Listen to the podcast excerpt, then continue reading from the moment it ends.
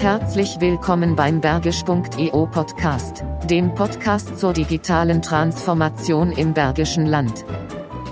Zum fünften Mal fand am 12. November der Bergpitch, organisiert vom Coworkit in Solingen statt. Wir präsentieren in diesem Podcast spezial die vier Startups mit ihren jeweiligen Vorträgen und im Gründerinterview.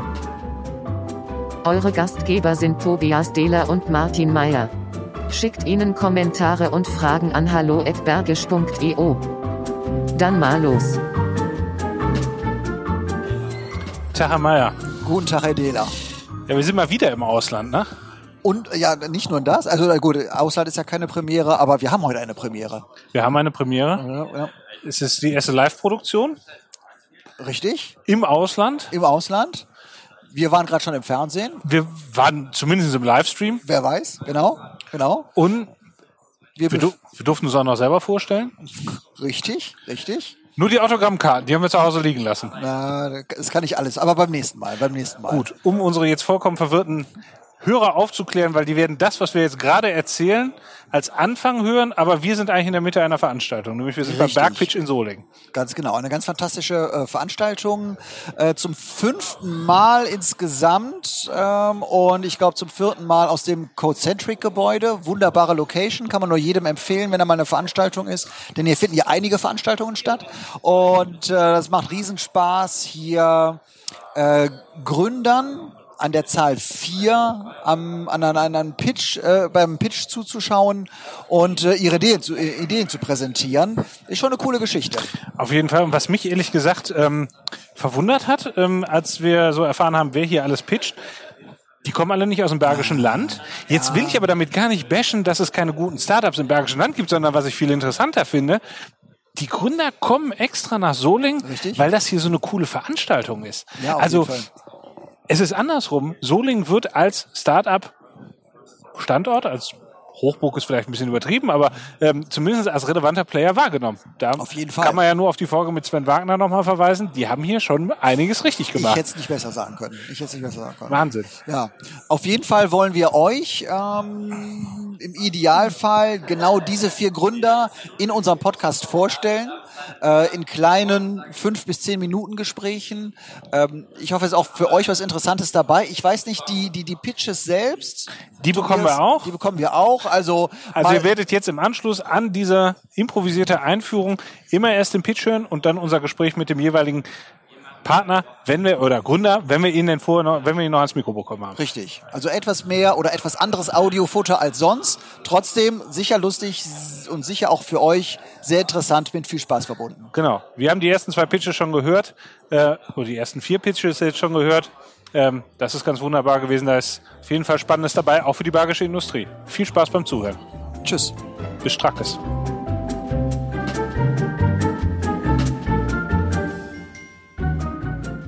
Style League ist das erste Startup, was wir hier an der Bühne haben. Ähm, genau, da sind die beiden, die werden gerade verkabelt, okay. Ähm, ich weiß nicht, ähm, wer von euch hier im Publikum kennt denn Pinterest? Ah, das sind ja doch mehr. Gut, dann kann ich mit dem Bild weitermachen, äh, weil ich weiß nicht, wer von euch das kennt. Irgendwie, ihr habt irgendwie vielleicht ein tolles Bild von einem super Badezimmer gesehen und ähm, dann hat man vielleicht noch einen Link auf die Armatur, aber ihr denkt nicht, Mensch, die Fliesen, die sind ja total super, die hätte ich gerne. Und die Badewanne, die ist auch klasse, die hätte ich gerne. Und was nicht noch alles. Ähm, und Style League ähm, ist quasi ein Startup, was sich auf den Weg macht, äh, genau dieses Problem zu lösen. Also die kuratieren für euch schicke Räume und ihr bekommt die Chance, äh, diese Räume quasi direkt vollständig zu shoppen. Und äh, damit hoffe ich, die beiden sind verkabelt. Dann würde ich nämlich ganz gerne jetzt übergeben an Manan Foskanian und Alexander Lenz von Style League. Herzlich willkommen, ihr zwei. Eure Bühne.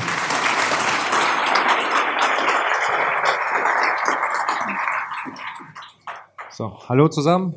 Versteht man mich eigentlich? Ja, super, alles klar. Also erstmal danke für den Pitch. Ähm, ich glaube, wir haben es dann auch getan. Sieht so aus, alles klar.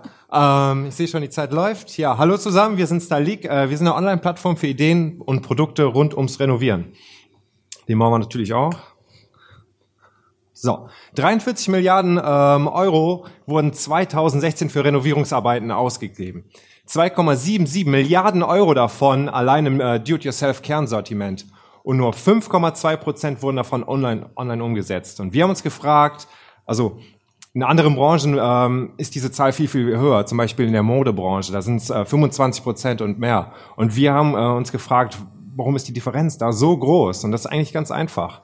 Wenn ich jetzt online irgendwie Klamotten äh, kaufen möchte, dann wird ein Oberteil mit einem anderen Kleidungsstück cool kombiniert, sodass ein geiler Style entsteht.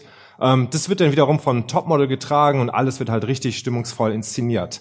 Und jetzt hier bei Mango beispielsweise reden wir von einer Hose, die kostet 30 bis 50 Euro. Aber wie sieht das denn jetzt wirklich aus, wenn ich, äh, weiß ich, neu ein Parkett verlegen möchte und da wirklich mal so 2.000, 3.000 Euro in die Hand nehmen möchte? So sieht es aus. Ich bekomme jetzt hunderte von langweiligen Standardprodukten vorgeschlagen, bei denen ich nicht weiß, äh, wie ist das Preis-Leistungs-Verhältnis, wofür steht der Hersteller und ähm, wie ist das jetzt eigentlich mit der Qualität? Ist das wirklich das, was es verspricht? Und äh, die Datenaufbereitung, wie ihr seht, ist halt wirklich Hölle. Ähm, und ähm, das bei einer Investitionssumme von zwei, drei, 4.000 Euro bei einem Parkettboden, der vielleicht oder im besten Fall die nächsten 10 bis 20 Jahre erhalten soll. Und das finden wir einfach nicht mehr zeitgemäß. Und deswegen haben wir Styleek gegründet. Styleek ist eine Online-Plattform für coolen, hochwertigen und modernen Heimwerkerbedarf. Wir kopieren halt nicht wie alle anderen Baumärkte das Baumarktsortiment eins zu eins ins Internet, sondern wir wollen die Chance des Internets nutzen, halt genau diese Produkte halt wirklich cool, erfrischend und neu darzustellen. Und das Besondere an Style League sind unsere Renovierungskonzepte. Hier scrollt der Kunde quasi durch eine Bildergalerie an coolen äh, Inspirationen. Wenn ihm was gefällt, klickt er einfach drauf. Klick schon drauf. So, und jetzt sieht er genau alle Produkte, die dort in diesem Style verbaut worden sind. Weil das ja alles sehr, äh, das Thema sehr viel äh, mit Haptik zu tun hat, kann man sich bei uns halt jederzeit eine Musterbox dazu bestellen. Und weil wir sehr hochwertige Produkte verkaufen und vielleicht die nicht jeder zu Hause selber einbauen möchte, ähm, kann man über unsere Plattform auch immer noch einen ähm, Handwerker dazu buchen. Was Kochbox.de jetzt schon für zu Hause selber kochen macht, macht Styleek morgen für zu, zu Hause, macht Styleek morgen für zu Hause selber bauen. So, jetzt habe ich's. Ähm, um dem Kunden das halt irgendwie spielerisch irgendwie so in die Hand zu geben, haben wir einen Konfigurator entwickelt. Hier kann der äh, Kunde sich hier ein Renovierungskonzept aussuchen an verschiedenen, die wir ihm zur Verfügung stellen. Und jetzt kann er sein eigenes Renovierungskonzept so ein bisschen individualisieren. Hier kann er den Raumtyp ein bisschen ändern. Hier unten kann er die Möbel ein- und ausstellen, sodass er ein bisschen mehr von den Materialien sieht. Und rechts kann er jetzt direkt die Materialien für sich ein bisschen einstellen. Jetzt kann er die verschiedenen Böden ähm, anklicken. Dann wird sich auch der Boden im Bild ändern. Klickt er auf das Plus, kann er jetzt noch über, mehr über das Produkt erfahren, kann jetzt unten sogar seine eigenen Quadratmeter eingeben, so dass wir das, dass der Konfigurator das für ihn ausrechnet. Das wird dann direkt im äh, Gesamtpreis addiert, so dass er besser planen kann. Und das macht er jetzt mit allen ähm, anderen Sachen auch. Am Ende landet er natürlich im Warenkorb und Jetzt wird hier nochmal alles aufgelistet und kann sich jetzt zu diesem Style auch immer noch eine ganze Musterbox mit allen Materialien bestellen kann er jetzt bestellen und ähm, oder auch direkt sofort bestellen, das ist ja natürlich traumhaft. Aber diesen Entwurf kann er für sich auch immer bei uns speichern oder halt einfach teilen. Wir wollen aber nicht einfach nur, oh, so, super laut. Wir wollen aber nicht einfach nur der nächste Online-Shop werden. Wir möchten die gesamte Customer Journey abbilden. Das heißt, Kunden können sich lange bevor sie die Immobilie erworben haben, auf unserer Plattform informieren, so wird es später aussehen, so viel wird es kosten. Sie können bei uns sämtliche Materialien bestellen, das heißt also auch die Zusatzmaterialien und Sie können einen Handwerker dazu buchen. Wenn Sie die ganzen Produkte zu Hause haben oder gern auch vorher, können Sie in unseren Anleitungsvideos erfahren, wie Sie am besten mit dem Produkt umgehen. Wir machen Produkt-Unboxings, so dass Sie auch im Internet bereits ein gutes Gefühl für das Produkt bekommen.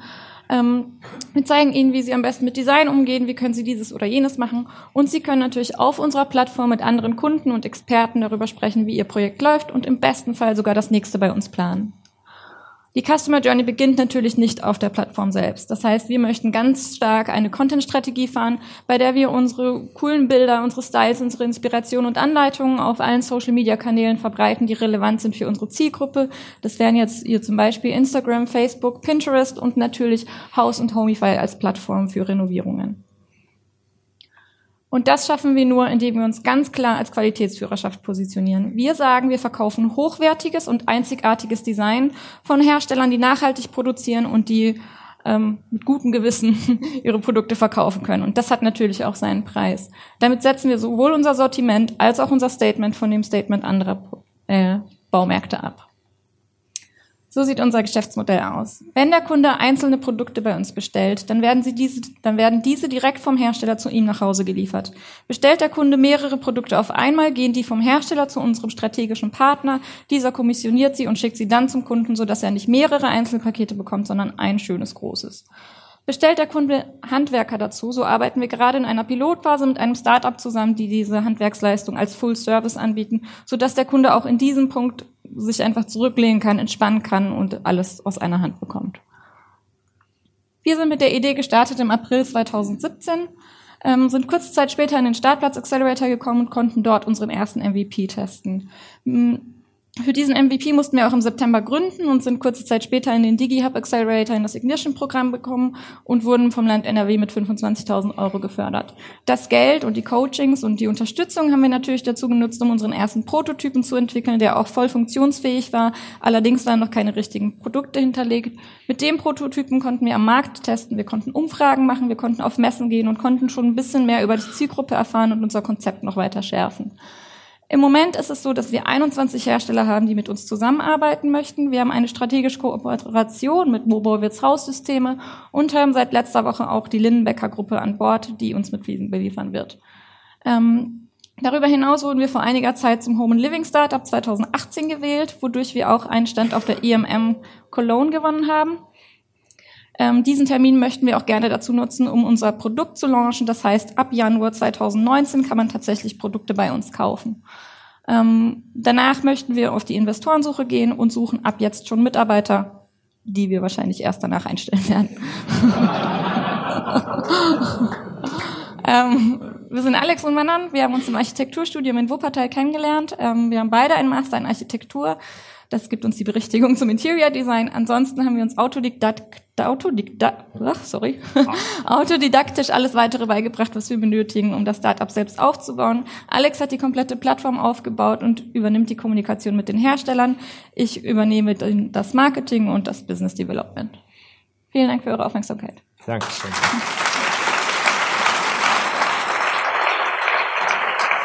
So, Martin, jetzt sind die Gründer von Styleek bei uns, Alex und Manan.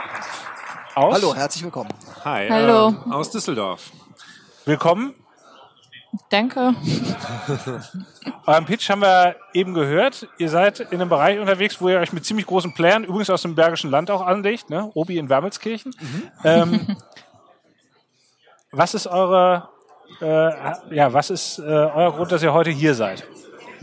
Ähm, also, boah, also generell auf jeden Fall das Preisgeld, ähm, muss man einfach so ehrlich sagen. Ähm, das ist gerade auch vor allem jetzt äh, für uns in unserer jetzigen Phase halt unglaublich wichtig. Äh, wir beide, also die Geschäftsidee ist soweit äh, fortgeschritten, dass wir jetzt wirklich richtig an den Start gehen können. Ähm, haben auch schon unglaublich viele Hersteller akquiriert und versuchen das jetzt wirklich alles online zu starten und ähm, brauchen jetzt einfach Mitarbeiter, Praktikanten, studentische äh, Aushilfen und so weiter.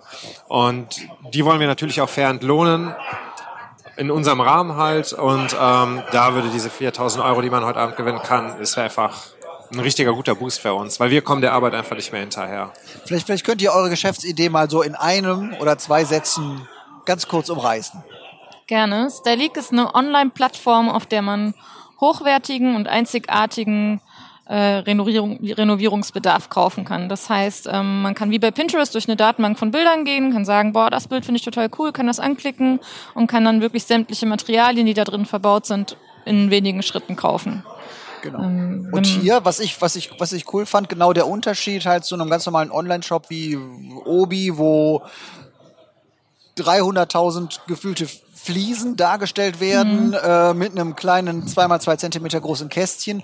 Ihr bietet auch die, die komplette Umgebung, also das Zimmer, das Schlafzimmer und alles, was ich Genau. dort sehe, kann ich im Idealfall, außer der Bettwäsche, aber alles, was ich, wo ich für die Renovierung brauche, kann ich halt bei euch kaufen, bestellen und über euch auch noch ähm, äh, äh, einbauen lassen. Also auch noch Handwerker bekomme ich auch noch über euch, Genau. über die Plattform. Ich glaube, wir genau. müssen das mal eben abbrechen. Wenn jetzt Siegerehrung ist und ihr 4000 Euro haben wollt, Was ist wichtiger? Was ist was ist das IO? Natürlich der Bergische IO, ihr seid das Allerwichtigste für uns. noch, noch, noch, noch nehmen die Leute ja Genau, Platz. die Leute nehmen noch, Platz. Wir haben noch Genau. zwei, drei Minuten. Deswegen, die Frage, die mir durch den Kopf gegangen ist bei eurem Pitch, ist, ihr habt beide in Wuppertal studiert. Genau. Warum seid ihr jetzt in Düsseldorf und nicht im Bergischen Land? Ähm, das hat einen, leider einen einfachen Grund. Also wir sind beide, ähm, wir sind beide Wuppertal-Fans, kann man sagen, weil Wuppertal ähm, auf eigentlich ähm, Wuppertal hat so unglaublich viele Probleme, ähm, aber auch so viele Potenziale irgendwie und es hat uns immer halt keine Ahnung. Fanden wir immer interessant an sich, aber wir sind eigentlich nach Düsseldorf gezogen wegen der Probleme von Wuppertal. Also hier kann man, hier gibt's keine Ausgehmöglichkeiten und wir in unserem Alter schätzen das momentan auch sehr und ähm, sind auch aktiv, was das angeht. Und da war halt, wir mussten halt zu unserer Studienzeit immer nach Wuppertal, äh, nach Düsseldorf gependelt, um irgendwas zu unternehmen. Und das ja war eigentlich auch der schlussendliche Grund, warum wir dann nach Düsseldorf gezogen sind. Ja.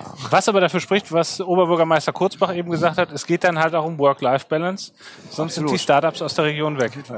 Genau.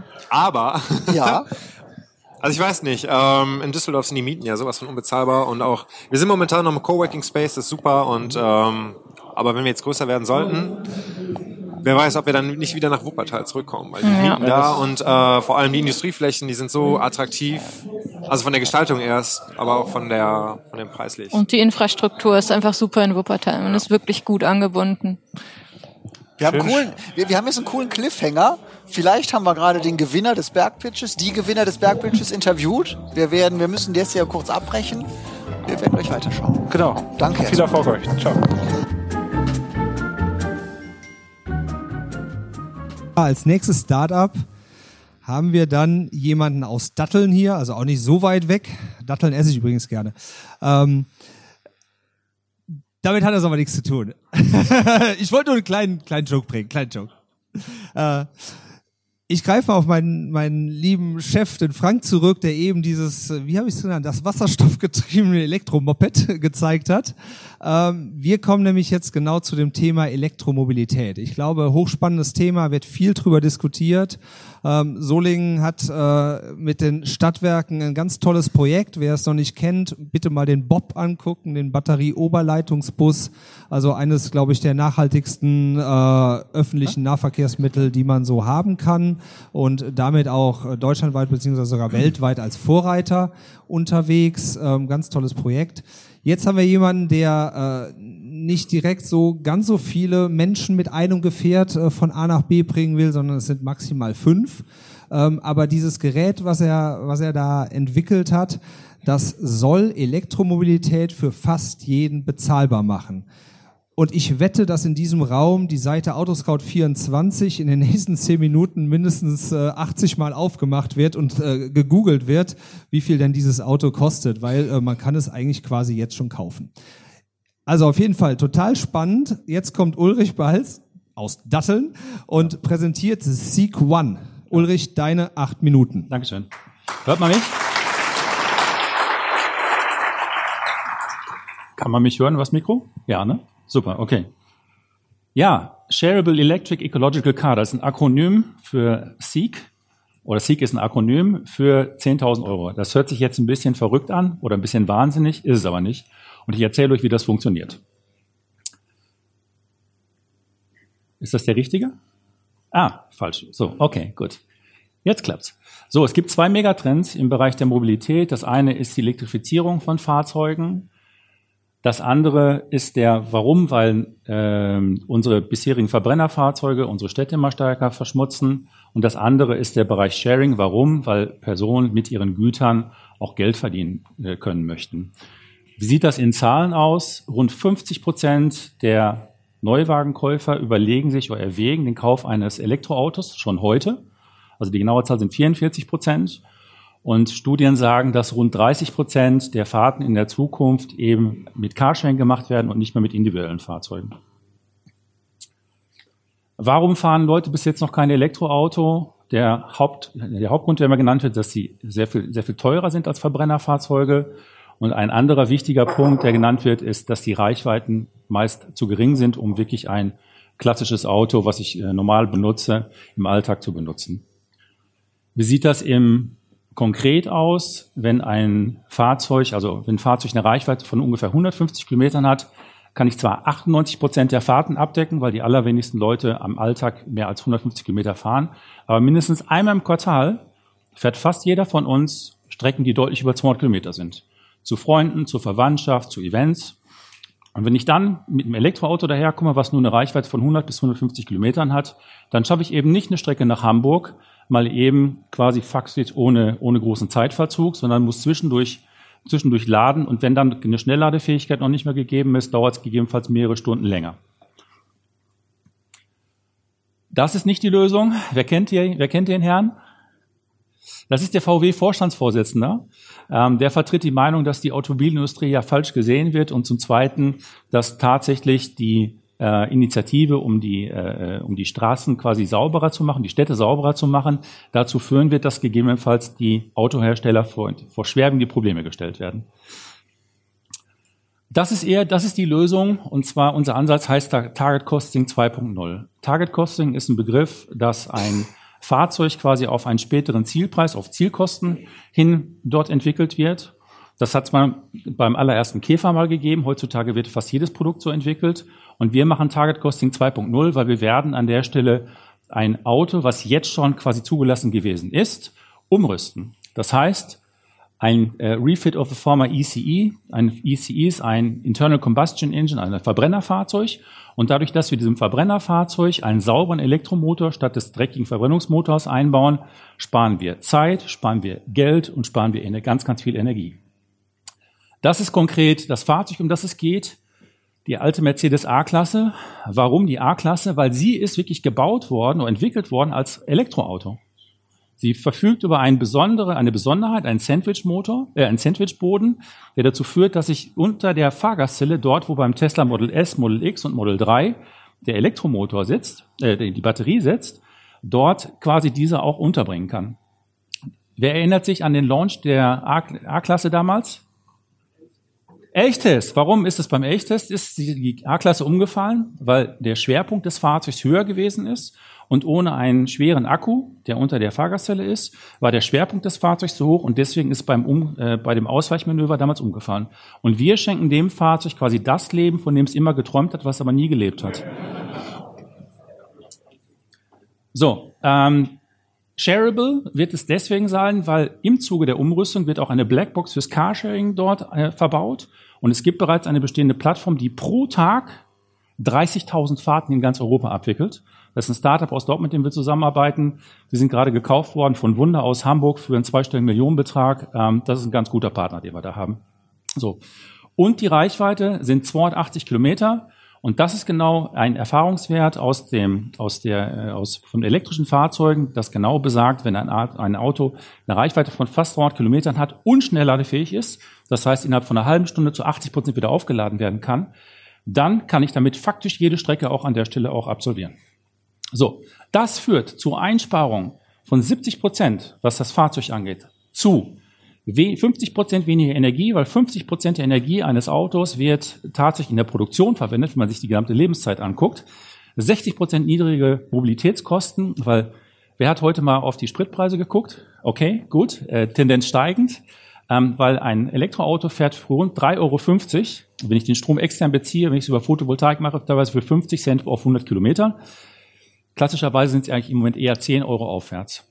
So, und es führt dazu, dass 50 Prozent Return on Investment für so ein Fahrzeug möglich ist, wenn ich nur 25 Euro am Tag durchschnittlich damit im Carsharing umsetze. Das ist eine Nutzung von zwei Stunden. Angesichts von 23 Stunden, wo Fahrzeuge nicht genutzt werden, ist das nämlich eine ganz gute Quote. So. Der Automarkt in Deutschland, vorwiegend das Interessante ist für uns der Gebrauchtwagenmarkt, der ähm, 6 Millionen Fahrzeuge jedes Jahr, jedes Jahr beträgt mit einem Durchschnittspreis von 10.000 Euro. Bingo. Wir verdienen Geld durch den Refit der Fahrzeuge und wir verdienen Refit, äh, wir verdienen Geld mit dem Carsharing, weil 80 Prozent der Erträge bleiben bei den Eigentümern der Fahrzeuge, 20 Prozent fließen nach dem Airbnb-Prinzip an uns als Plattformbetreiber wieder zurück und dazu gibt's noch ein paar andere kleinere Mix. Das führt zu relativ guten äh, Einnahmen im Laufe der Zeit und wenn man sich anguckt, diese Tabelle da oben ist sehr, sehr konservativ gerechnet, angesichts der Tatsache, dass ein Prozent des adressierbaren Marktes 60.000 Elektrofahrzeuge pro Jahr wären. Hier stehen 2000, 5000, 10.000, 15, 20.000. Ähm, das ist noch weit entfernt von den 60.000, also sehr, sehr konservativ an der Stelle gerechnet. Wir werden das Airbnb des elektrischen Carsharings, weil es wirklich community-basiert ist, ähm, bauen äh, den Elektromotor und auch die gesamte Ladeinfrastruktur, also Ladeelektronik bei den Fahrzeugen selber und lassen das äh, Batteriedesign äh, entsprechend dort selber bauen. Wie sieht der Wettbewerb aus? 35.000 Euro die großen Automobilhersteller, selbst Startups, die irgendwann vielleicht auf den Markt kommen werden, brauchen ungefähr 20.000 Euro. Der Ego Live, den vielleicht der eine oder andere aus Aachen kennt, ist nicht wirklich ein Wettbewerber, weil der hat tatsächlich nur diese Reichweite von 100 bis 150 Kilometern. Wir sind da in einer ganz anderen Liga. Und insofern reduzieren wir die Kosten für diese Fahrzeuge mit identischen äh, äh Spezifikationen um 50 bis 70 Prozent. Das Ganze hat angefangen beim Startup Sprint in Düsseldorf vor einem guten Jahr. Ähm, danach hat es diverse Pivots gegeben. Ähm, wir haben, wir sind vom Founder Institut aus dem Silicon Valley aufgenommen worden in deren Kölner Programm, haben das auch erfolgreich auch absolviert. Ich fliege übermorgen, nee, am Freitag fliege ich nach China, weil ich auch einen Entrepreneur-Wettbewerb äh, hier in Deutschland auch gewonnen habe.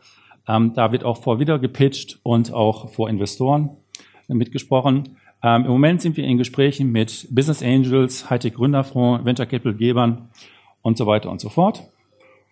100.000 werden wir an der Stelle für unseren, unseren Prototypen brauchen, 4 Millionen tatsächlich für die Serienproduktion. Das ist das Team. Dankeschön. Dank. So, Martin. So, sind wir schon so weit. Wir sind schon so weit. So. Bei uns ist der Ulrich von Seek.one. Seek.one.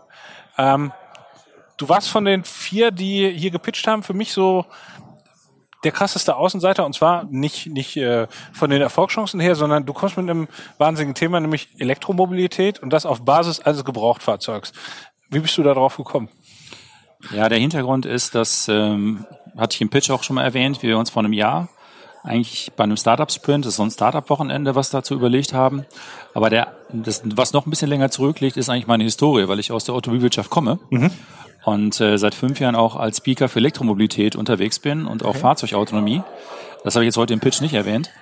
Ähm, und die Überlegung, tatsächlich ein eigenes Auto zu bauen, also auf diese wahnwitzige Idee wäre ich eigentlich nie gekommen, bis ich eben letztes Jahr angefangen habe, mich äh, an so einem Startup-Wochenende wirklich mit dieser Idee näher zu beschäftigen. Mhm. Und ähm, wenn man sich das mal so anschaut, die Elektromobilität hat es ja ein bisschen schwierig, sich durchzusetzen. Das ist aber jetzt aktuell gerade gar nicht das Problem, dass es nicht genug Nachfrage gibt, sondern das Angebot ist einfach viel zu schlecht. Und nicht jeder kann sich einen Tesla für 80 oder 100.000 Euro äh, sich, äh, sich leisten. Und wenn ich ansonsten gucke, was kriege ich für doch halbwegs bezahlbares Geld, an Elektroauto stelle ich halt fest, dass die Lösungen, die da angeboten werden, mit Reichweiten von 100 bis 150 Kilometern nicht tatsächlich als äh, massentauglich und vor allem nicht langstreckentauglich nicht dienen können.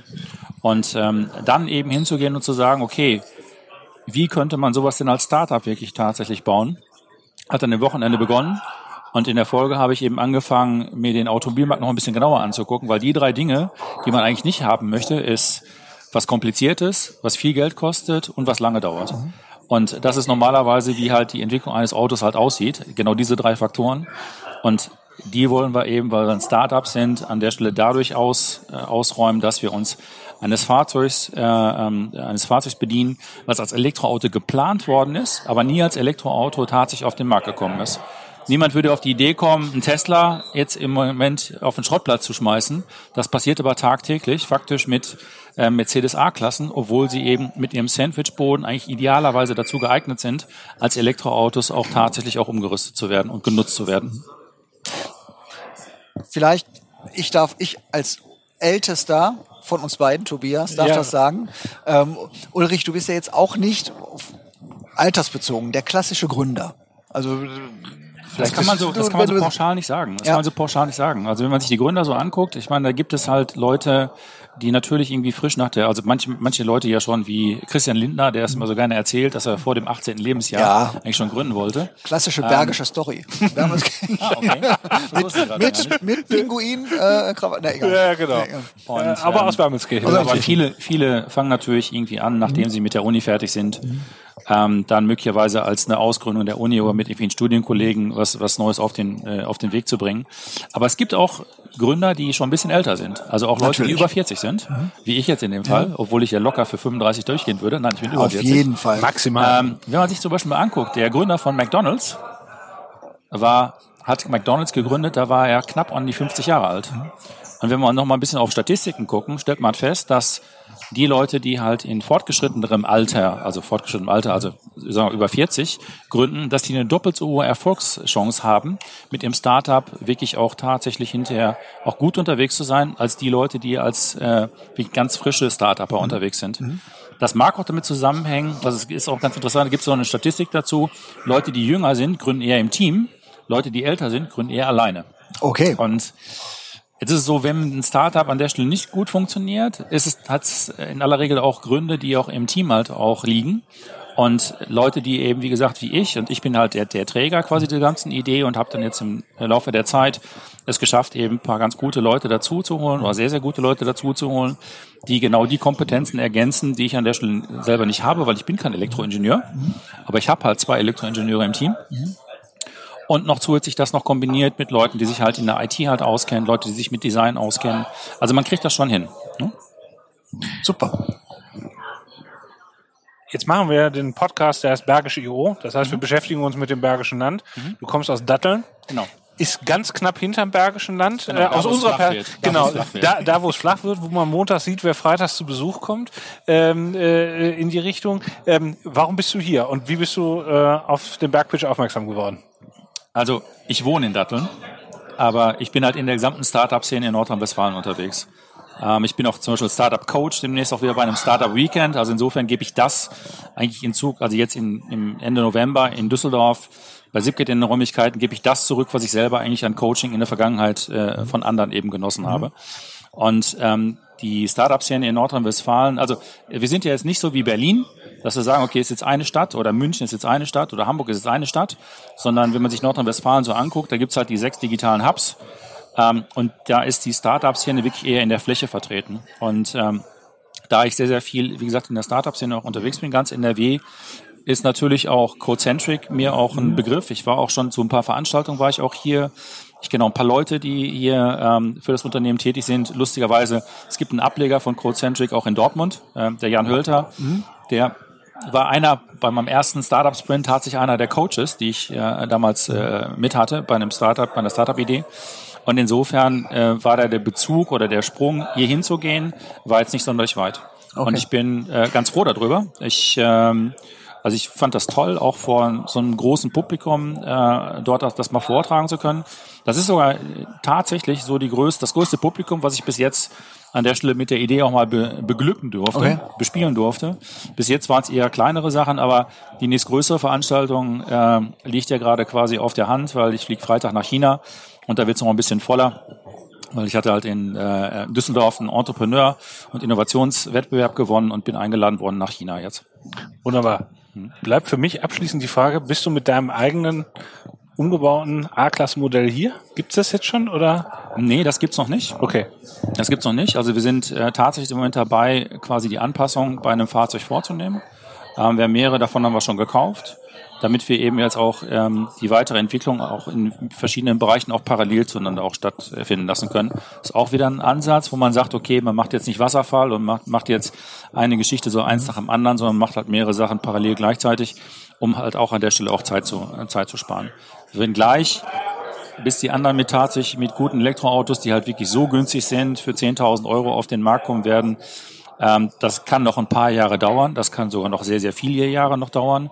Und insofern springen wir da genau in die Lücke rein, die jetzt aktuell für die Leute wirklich interessant und auch wichtig ist. Und deswegen werden wir mit dem Produkt auch an der Stelle auch Erfolg haben. Wunderbar. Wunderbar. Ulrich, ganz herzlichen Dank Ja, gerne. und viel Erfolg für Seek One. Für unsere Hörer alle Links zu Seek One auf unserer Webseite beziehungsweise in den Show Notes. Alle Informationen gleich mit dem Podcast. Dankeschön. Gerne. Danke. Ja. Ich hoffe, ihr seid alle gut gestärkt aus der Pause gekommen ähm, und seid bereit für das nächste Startup. Ähm, ich versuche es nochmal so ein bisschen mit dem Pitchen ähm, selber. Ähm, also so wie ich das verstanden habe, ich glaube, ihr kennt das Problem auch alle. Äh, Man steht halt vorm, ähm, vorm Automaten im Büro, schmeißt da sein Geld rein, dann muss man irgend so eine obskure Nummer drücken und dann fällt das Essen, was man da hat, runter und es bleibt stecken und die ganze Experience ist eigentlich eine Vollkatastrophe. Ähm, und zu Zeiten von Amazon Go, wo ich in den Laden reingehen kann, mir die Taschen voll machen, wieder rausgehen und ich habe irgendwie per Magie bezahlt, muss das ja eigentlich alles nicht mehr möglich sein.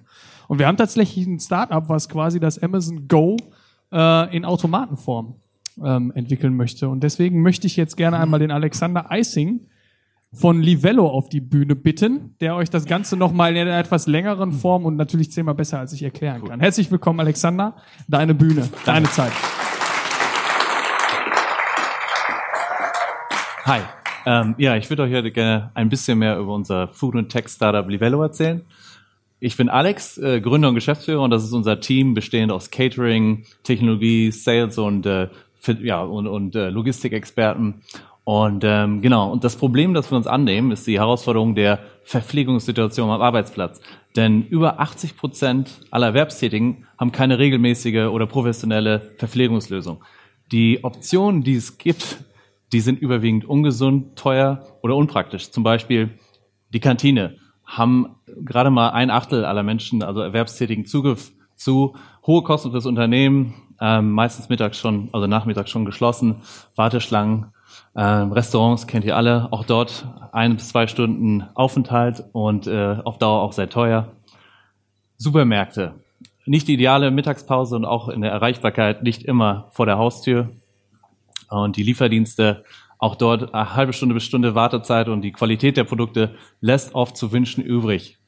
Ähm, Snackautomaten. Hier bekommt ihr Süßes und Salziges, aber garantiert nichts Frisches, Gesundes oder auch keine vollwertigen Mahlzeiten. Und wenn wir ehrlich sind, die Snackautomaten sind in den 60er Jahren hängen geblieben, haben sich technisch und äh, evolutionär eigentlich nicht viel weiterentwickelt. Und da haben wir uns gesagt, das können wir auch besser und haben den Livello-Kühlschrank gefunden. Frisches, leckeres Essen rund um die Uhr verfügbar bei uns. Wir bieten Fresh Food as a Service zu Unternehmen und ähm, wir kümmern uns einfach um alles. Äh, es ist für jeden Ernährungstypen etwas dabei, morgens, mittags, abends. Wir wollen ähm, mehr Zufriedenheit und Leistungsfähigkeit für die Mitarbeiter Mitarbeiter schaffen und die Preise in unserem Kühlschrank sind vergleichbar mit Supermarktpreisen. Unternehmen können zusätzlich noch einen Essenszuschuss geben.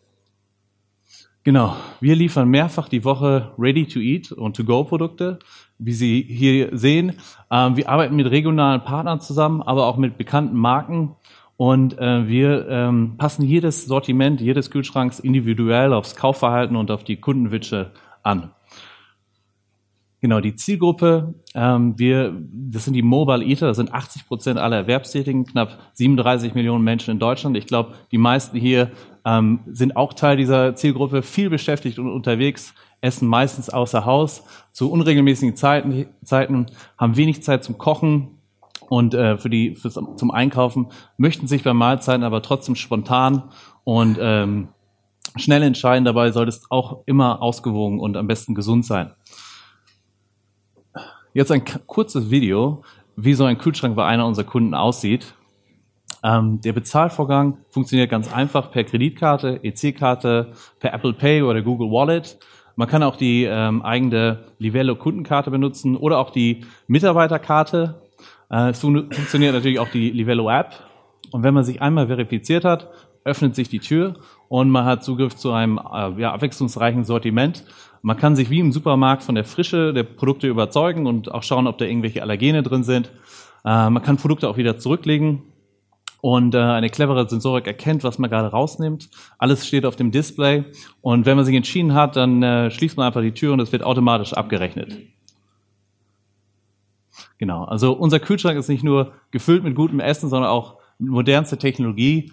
Ähm, unser Kühlschrank ist zu jedem Zeitpunkt mit der Cloud verbunden. Das heißt, wir fragen ab ähm, die einzelnen Sensoren, den Warenbestand, die Temperatur, die RFID-Tags, die Wagensensoren und diese ganzen Informationen arbeiten wir auf und der Kunde kann zum Beispiel über seine App sehen, was sich zu jedem Zeitpunkt im Kühlschrank befindet. Er kann schauen, wann wird der, wann wurde der Kühlschrank frisch äh, aufgefüllt und kann auch eine Notification bekommen, wenn er zum Beispiel sein Lieblingsprodukt wieder im Kühlschrank finden kann oder wenn es zum Beispiel Rabattaktionen gibt auf Produkte, die äh, bald ablaufen. Genau, unser Geschäftsmodell ist datengetrieben, das heißt, wir lassen, überlassen nichts dem Zufall. Ähm, unsere Dashboard und Mission Control gibt uns eine Übersicht über alle Kühlschränke, den Inventar, Warenbestand, ob es Probleme gibt. Ähm, unsere Verkaufsstatistiken helfen uns, Prognosen zu erstellen, was wir nachbestellen müssen, was, was die Renner und Penner sind. Und, ähm, und natürlich auch Kundenfeedback und Umfragen helfen uns auch da, den Produktmix und unser Angebot immer weiter zu verbessern. Ja, unser Geschäftsmodell basiert hauptsächlich auf zwei Einnahmequellen. Einerseits die Verkauf, die äh, verkauften Produkte in den einzelnen Kühlschränken, aber auch die monatliche Servicegebühr, die Unternehmen gerne zahlen für ihre Mitarbeiter. Und ähm, wir bekommen immer mehr Anfragen von Unternehmen, Caterern, äh, Facility Managern, die gerne dieses System selber betreiben wollen und äh, auch anbieten wollen. Und äh, darum fangen wir ab nächsten Jahr auch an, unsere Technologie zu, ähm, als White-Label-Lösung zu verkaufen. Äh, wir verkaufen einfach dazu unsere Kühlschränke, die kann man auch mieten oder als Lizenz oder als ähm, Leasing-Modell äh, erwerben. Und dann nehmen wir halt eine monatliche Servicegebühr für die Cloud-Infrastruktur und die Software-Tools, die wir bieten. Und dort haben sich auch schon Unternehmen wie Edeka, Rewe oder auch Kaufland gemeldet, die das Ganze sehr interessant finden. Ähm, genau. Wir sehen ein riesen Marktpotenzial in Deutschland, aber auch natürlich über die Grenzen hinaus. Wir haben alleine in Deutschland über 30.000 Aufstellmöglichkeiten in Büros und Unternehmen, wo es über 150 Mitarbeiter gibt. Und über 80.000 Aufstellmöglichkeiten in Hotels, Kliniken, Fitnessclubs, Hochschulen oder als Shop-and-Shop-Lösung. Ähm, und das alles für mindestens einen Kühlschrank. Ja, und wir befinden uns im sogenannten Außerhausmarkt. Das heißt, immer wenn ihr was isst, und das nicht in euren vier Wänden tut, sondern außerhalb, dann tut ihr etwas im Außerhausmarkt. Und dieser Außerhausmarkt hat drei, äh, 76 Milliarden Euro Umsatz letztes Jahr gemacht und ist ständig am Wachsen. Und genau hier wollen wir einen neuen Vertriebskanal eröffnen, indem wir näher am Kunden sind, genau da, wo die sich am meisten, die meiste Zeit am Tag auf, auf, äh, ja, auffinden, ähm, bei der Arbeit, auf dem Weg zur Arbeit, auf dem Weg zurück. Und dort wollen wir halt mit einem attraktiven Ganztagesangebot punkten. Ja. Genau, Milestones. Äh, gegründet haben wir Mai 2016. Wir haben bis dato zehn Prototypen entwickelt, die wir auch alle erfolgreich bei Kunden testen konnten. Wir haben unser Netzwerk aus Partnern, Herstellern, Lieferanten und Kunden aufbauen können.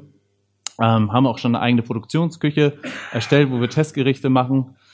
Ähm, und jetzt aktuell bauen wir 50 neue Kühlschränke der neuen Generation. Die kriegen wir alle noch bis Dezember. Die sind jetzt größtenteils in Düsseldorf und Umgebung von Kunden reserviert.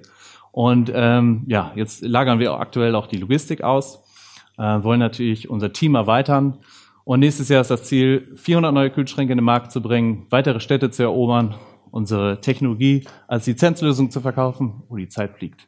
Ähm, wir haben bis jetzt waren wir selbstfinanziert. Wir haben jetzt über Business Angels äh, über 400.000 Euro eingesammelt. Nächstes Jahr wollen wir nochmal 2,5 Millionen einsammeln, äh, hauptsächlich für die Produktion der Kühlschränke, Teamerweiterung in neue Städte gehen und ähm, ja, wir konnten schon äh, zahlreiche namhaften Kunden von uns überzeugen, die aktuell unsere Kühlschränke haben und bekommen halt täglich Anfragen aus Deutschland und über die Landesgrenzen hinaus.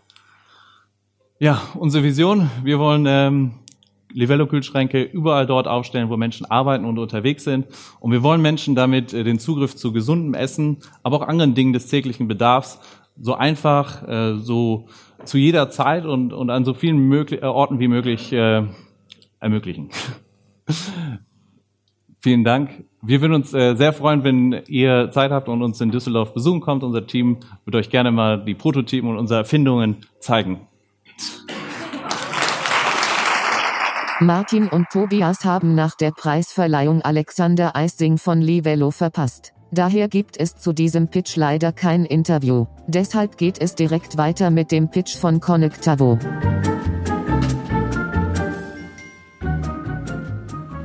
Ja, und jetzt kommt äh, das Startup, wo ich ähm, ja dann eigentlich nur Rudi Carells Spruch sagen kann. Eben noch in Berlin, jetzt auf unserer Showbühne. Herzlich willkommen, Laurenz Schröder von Connectavo. Vielen Dank.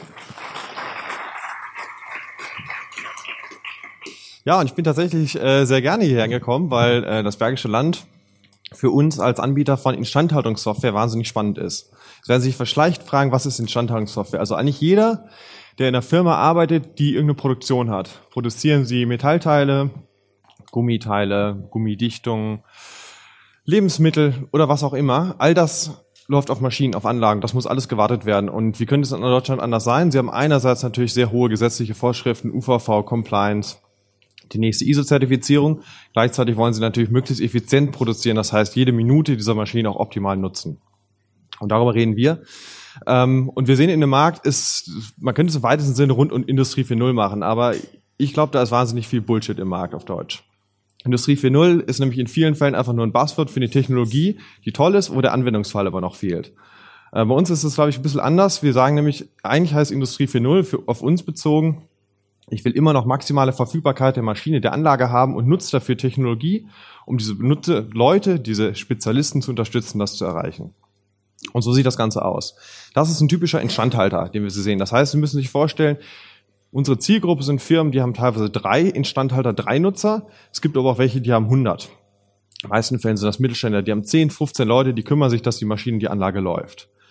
So, und meistens ist Instandhaltung immer bloß ein Kostenblock. Das heißt, es kostet Geld. Es kostet egal Geld, ob die Maschine läuft. Und meistens kriegt man das als Chef oder als Werksleiter auch erst richtig mit wenn es Ärger gibt, wenn ich nicht meine Produktionsziele nicht erreiche und meinen Kunden vertrösten muss, dass das Produkt nicht kommt, dann kriegt die Instandhaltung richtig Ärger. Also eigentlich viel zu spät. Das liegt an ein paar Punkten. Meistens fehlt die Transparenz, was eigentlich gewartet wird. Das Wissen der erfahrenen Mitarbeiter, wie ein Produktionsausfall zu beheben ist, steckt nur in den Köpfen drin und äh, führt auch dazu, dass immer eigentlich tendenziell ein kleines bisschen zu spät, also reaktiv gewartet wird. So und ähm, das Tool der Wahl ist in vielen Fällen sind Excel-Listen. Und ich glaube, das geht besser. Ähm, das haben wir uns vor drei Jahren zum Ziel gesetzt. Wir nennen das den digitalen Assistenten von Connectavo. Das ist eine Web-Applikation, das eine zugehörige mobile Applikation, um den kompletten Instandhaltungsprozess vom einen Ende bis zum anderen Ende abzudecken. So, und das heißt, da geht es darum, dass ich als Instandhalter nur noch in ein System reinschauen muss. Da habe ich alle Informationen, welche Wartungen stehen an, welche Ersatzteile brauche ich, sind die rechtzeitig bestellt. Genauso aber auch, wie wurde beim letzten Mal eigentlich dieses tricky Problem hinten vielleicht an der Kreiselpumpe gelöst? Wie hat der erfahrene Kollege gemacht? Und das schafft eben Vorteile. Und als Unternehmer wird man immer sagen, was rechnet sich das denn? Hat das ein ROI? Und der ROI ist da immer Verfügbarkeit.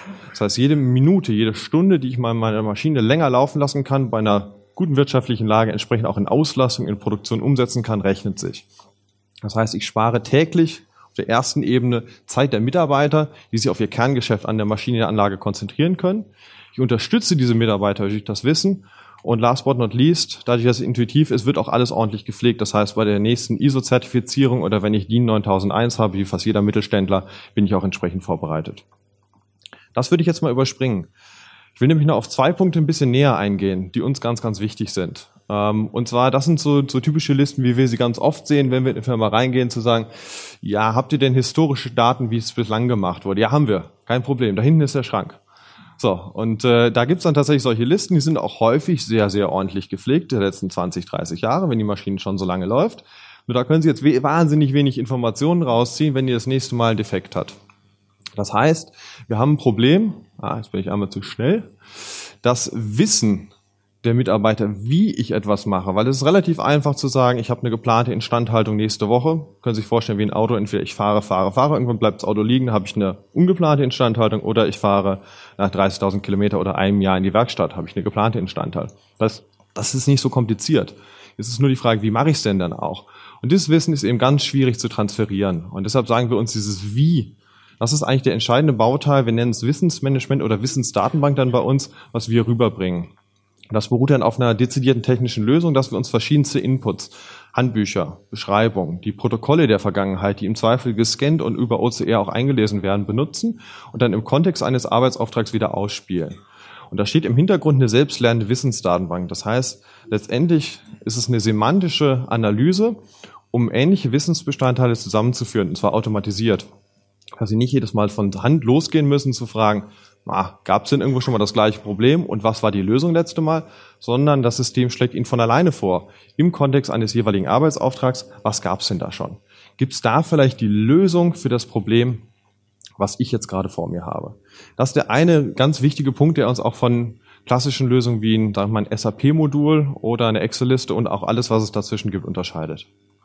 Und im zweiten Teil ist es, ich habe es vorhin noch ganz kurz angerissen, Industrie 4.0 heißt vielfach ja auch Daten benutzen. Das heißt, ich habe mehr Daten durch Sensorik, durch Automatisierung. Und das fliegen dann Buzzwörter durch den Raum Predictive Maintenance, die digitale Fabrik, Smart Factory. Konkret für Instandhaltung heißt das eigentlich in erster Linie mal, wie kann ich diese Daten nutzen, um genauer zu verstehen, dass eine Maschine, eine Komponente, ein Bauteil kaputt geht, bevor es soweit ist. Und da, wir nennen das im weitesten Sinne zustandsorientierte Instandhaltung. Das kann ganz pragmatisch sein, dass ich über ein Lager ähm, eine Schwingungsdiagnostik laufen lasse und einen Grenzwert setze, also einen Erfahrungswert, den ich vorher schon habe. Im weiteren Fall ist es bei uns, das kommt aus der Historie raus, wir sind ursprünglich eine Ausgründung aus einem größeren Softwarehaus, eine Anomalieerkennung. Das heißt, wir lernen Muster ein, wie sich ein Lager verhält und nutzen das entsprechend dann auch später wieder. Da nutzen wir Retrofit-Kits von Partnern. Das heißt, wir stellen selber keine Hardware her, wir sind eine Softwarefirma, nutzen diese Daten und binden die bei uns mit an.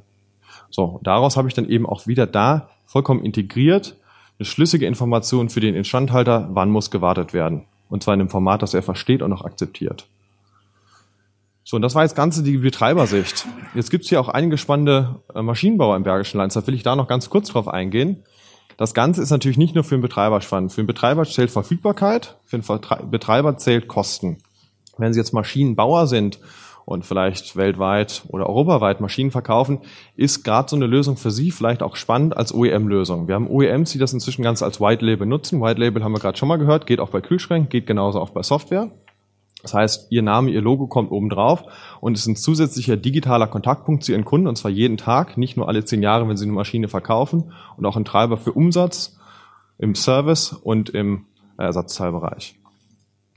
So, und damit bin ich dann auch gleich schon kurz vorm Ende. Ähm, das nutzt für sich zum Hintergrund. Das Ganze ist eine Softwarelösung, das bepreist sich einfach pro Monat und Nutzer. Das heißt, wenn Sie zehn Nutzer haben, zahlen Sie genau zehnmal einen Preis, je nach Funktionsumfang. Und das Ganze ist im Einsatz bei Kunden und bei Partnern. Ich habe ein paar Beispiele hier mitgebracht, zum Beispiel die Firma Pepper Fuchs, ähm, die DB Prüftechnik AG aus München, beide renommierte Hersteller im Bereich Automatisierungstechnik. Wir machen das Ganze mit 15 Leuten aus Berlin raus, sind ungefähr drei Jahre alt als Firma und äh, haben ganz schöne Auszeichnungen schon bekommen. Mein Mitgründer und ich wurden zum Beispiel letztes Jahr zu den 30 einflussreichsten Köpfen unter 30 für diese Digitalisierung der Industrie gewählt und ist natürlich eine schöne Auszeichnung, um auch zu sehen, das, was wir machen, kommt auch tatsächlich im Markt an. So, das würde ich jetzt überspringen. Zu guter Letzt meine Bitte, wenn Sie eine Produktion haben, denken Sie mal drüber nach, wie machen Sie heute Instandhaltung? Geht da nicht eigentlich noch was mit einem kleinen, intuitiven Tool, um die Mitarbeiter zu unterstützen? Oder wenn Sie Maschinenbauer sind, was haben Sie heute schon an digitalen Service für Ihre Kunden? Vielen Dank.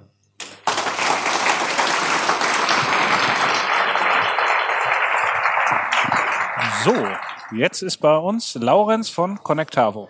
Hallo.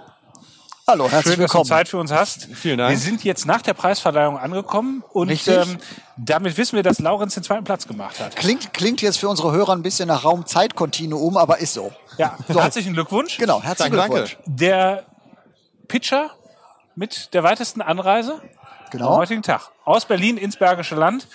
Warum bist du ins Bergische gekommen? Ähm, ich glaube, es ist eine tolle Region. Wir haben tatsächlich schon unsere ersten paar Kunden im Bergischen Schrägstrich Rheinland ähm, und äh, über einen der Juroren auch immer Kontakt mal hierher gehabt.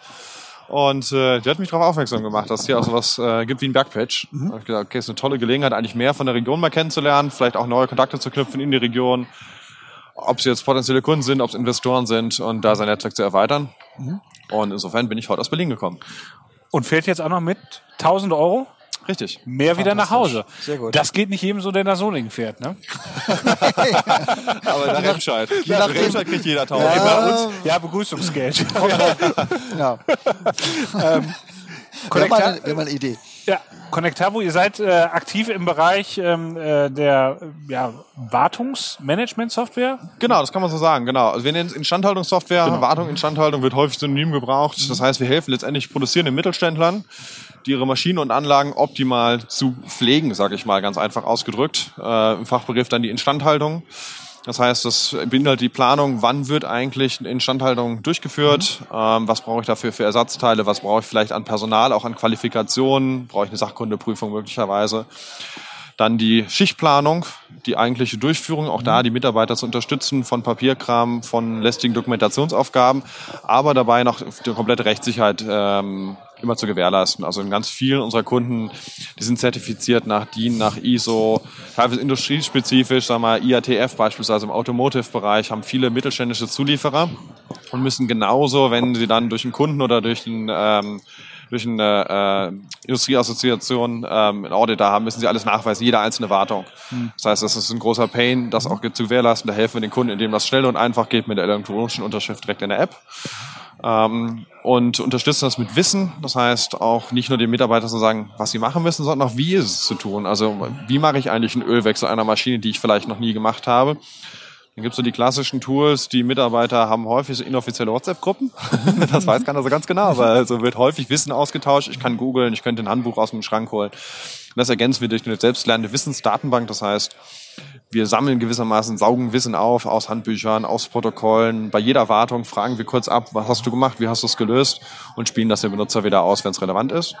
Und ganz am Schluss kommt natürlich klassischerweise eine Auswertung, weil über die Zeit entsteht ein echter Datenschatz an Wissen, aber auch an Vorfällen. Wann, warum ist eine Maschine ausgefallen? Wann ist sie ausgefallen? Und das ist dann in vielen Fällen fällt das so unter das Thema KVP, kontinuierlicher Verbesserungsprozess. Dass wenn ich also Datenpunkte da habe, so weiß ich hatte, sag ich mal, zwölfmal dieses Jahr hatte ich einen Bedienerfehler immer in der gleichen Anlage.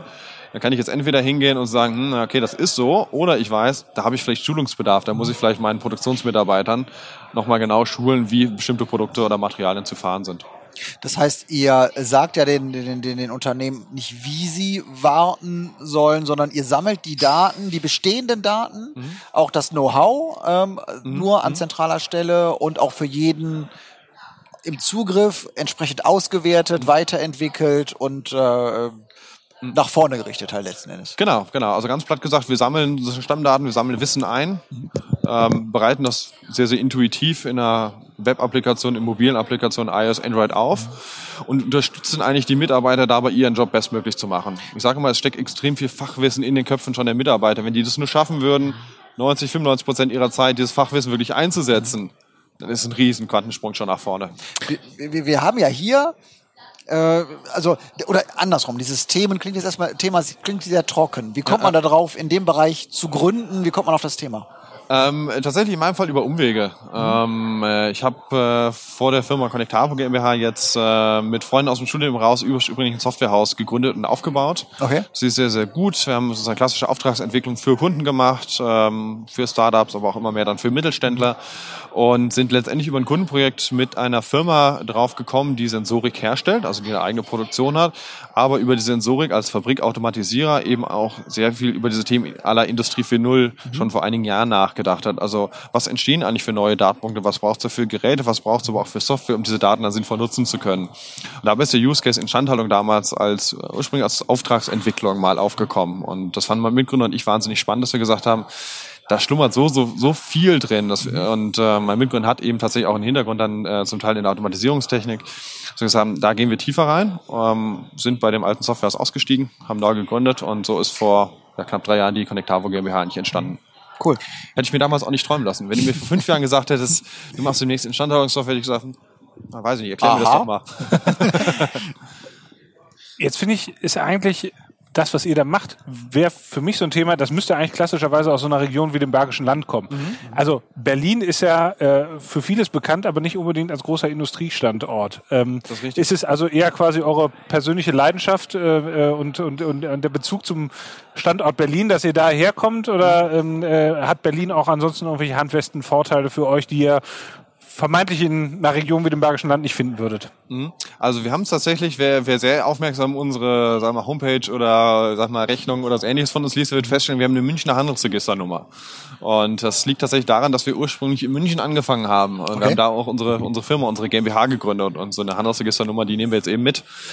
Und ähm, sind damals aber von München aus nach Berlin gegangen, jetzt weniger aus persönlichen Neigungen, sondern wir da tatsächlich die ersten Mitarbeiter und auch unsere erste Finanzierungsrunde mit Investoren gefunden und sag ich mal gestemmt haben. Und das war eine sehr, sehr pragmatische Entscheidung für uns dann eigentlich da. Da finden wir diese zwei Faktoren vor, die uns helfen, unser Baby jetzt mal vom Boden äh, zu bekommen. Und äh, so sind wir in Berlin gelandet. Jetzt hast du ja eben gesagt, hier in der Region gibt es viele Unternehmen, die für euch interessant sind. Ich würde sagen, in Baden-Württemberg oder so gibt es ähnliche Regionen, die Genau so, diese ja. starke Industrie haben, ähm, die also für euch auch interessant sein könnten. Aus deiner Sicht jetzt als Gründer, ist es eher entscheidend, quasi mit Berlin ein Umfeld zu haben, wo es eben Finanzierung, qualifizierte Mitarbeiter gerade auf der technischen Ebene gibt? Und ist das eigentlich entscheidender für euren Firmenerfolg? Oder würdest du sagen, naja, Berlin, das bietet genau das, was ich gerade beschrieben habe, aber eigentlich wäre es für uns fast attraktiver, an, an näher an den an den Kunden, also an der an der Industrie dran zu sitzen. Gibt es da Mhm. irgendwie so eine Abwägung für euch? Ähm, also ehrlicherweise, nachdem wir irgendwann die, die sehr, sehr pragmatische Entscheidung einmal getroffen hatten, haben wir uns danach die Frage nicht nochmal neu gestellt, weil wir da eben das Umfeld uns auch aufgebaut haben. Ich glaube ehrlicherweise, beides kann genauso gut funktionieren. Ähm, ich glaube nicht sozusagen, es muss, man muss nicht an dem einen oder dem anderen Standort sein. Und das finde ich auch eine der, der, der Stärken sozusagen wenn man jetzt mal weiter noch den Blick öffnet, sozusagen generell in, in Deutschland, dass es einfach sehr, sehr viele Zentren, Subzentren und Regionen gibt, die unglaublich stark sind in verschiedensten Bereichen. Ähm, und davon profitieren wir ganz konkret als Firma, aber ich glaube sozusagen auch, auch im größeren Sinne profitiert, sagen wir, die Startup-Szene davon, dass es nicht so sehr konzentriert ist wie beispielsweise in Frankreich auf Paris, sondern es gibt, sage ich mal, es gibt Frankfurt, gibt sicherlich viele, sagen wir im Bereich Fintech haben die so ein bisschen Namen für durch die ganzen Banken, Regulierungsbehörden etc. Ähm, dann gibt es das Rheinland, gibt es hier das Bergische Land beispielsweise. Im weiteren Sinne, wenn man es noch weiter öffnet, Ostwestfalen, ganz NRW, sehr, sehr stark in vielen Bereichen rund um Maschinenbau, um Industrie, um Fertigung. Genauso aber auch beispielsweise im Medienbereich. Ne? Also ich sag mal, Köln und Düsseldorf auch bekannt für und so weiter und so fort können wir, glaube ich, die Liste immer weiter fortsetzen. Und ich glaube, es ist, es ist immer ein Stück weit eine Abwägungsentscheidung und wahrscheinlich ganz viel auch Pragmatismus, weil am Anfang als Gründer hat man ja theoretisch tausend Optionen und tausend Abwägungsentscheidungen und irgendwann ist es dann pragmatisch, wo geht's denn los, wo fange ich an? Andersrum, wenn jetzt jemand im Bergischen Land so eine Idee wie deine hätte, Mhm. also jemand, also irgendwas, was sehr industrienah Ja, ist, Ähm, was würdest du ihm empfehlen in Bezug auf Berlin?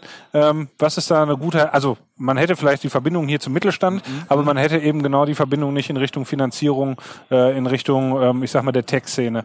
Ähm, wo würdest du sagen, sollte jemand, der quasi vom Plattenland oder aus der Region kommt, aus dem Bergischen Land, ja, aus dem Bergischen Land, genau. Platt nicht, aber ähm, äh, äh, wo, wo würdest du sagen, ist, der, ist ein guter erster Anknüpfungspunkt? Ähm, ich glaube tatsächlich, in den meisten Fällen läuft's über irgendeinen Kontakt, den man schon hat. Also sozusagen, und gerade in der Startup-Szene läuft aus meiner Erfahrung wahnsinnig viel über Intros. Also man kennt jemanden und darüber kommt man dann sozusagen vielleicht einen zweiten oder einen dritten Kontakt, der sehr, sehr relevant ist, der einem wirklich Türen öffnen kann. Und ich glaube, das ist der sinnvollste Startpunkt. Es gibt in Berlin auch wahnsinnig viele Networking-Veranstaltungen, Kongresse, Events und so weiter. Und ich glaube, da muss man einfach, gerade wenn man jetzt so wie wir oder wenn man jetzt sozusagen wie in dem Beispiel vielleicht sehr industrienah arbeitet, muss man auch schauen, da ist wahrscheinlich vieles auch einfach gar nicht relevant. Ähm, da gibt's natürlich auch sozusagen viel Wirbel drumherum, ähm, der vielleicht gar nicht so relevant ist. Genau hingucken, wo habe ich vielleicht einen ersten Anknüpfungspunkt, wen kenne ich, der relevant da irgendwie schon ist, der vielleicht schon, der vielleicht noch mal gelebt hat, da gearbeitet hat. Und wen kann der mir wieder vorstellen? Wunderbar. Wunderbar. Ganz herzlichen Dank. Vielen Weiterhin Dank. viel Erfolg und wir wünschen dir viele Kunden aus dem Bergischen Land. Komm mal Ja. wieder. Ja, genau. Junge, komm bald wieder. Bis, bis bald im Bergischen Land. Tschüss. Danke. Alles klar, Dankeschön. Das war's für heute. Vielen Dank fürs Zuhören. Wir freuen uns immer über Feedback an hallo@bergisch.io. Wenn's euch gefallen hat, wären wir euch für eine 5-Sterne-Bewertung über eure Podcast-App dankbar. Bis zum nächsten Mal.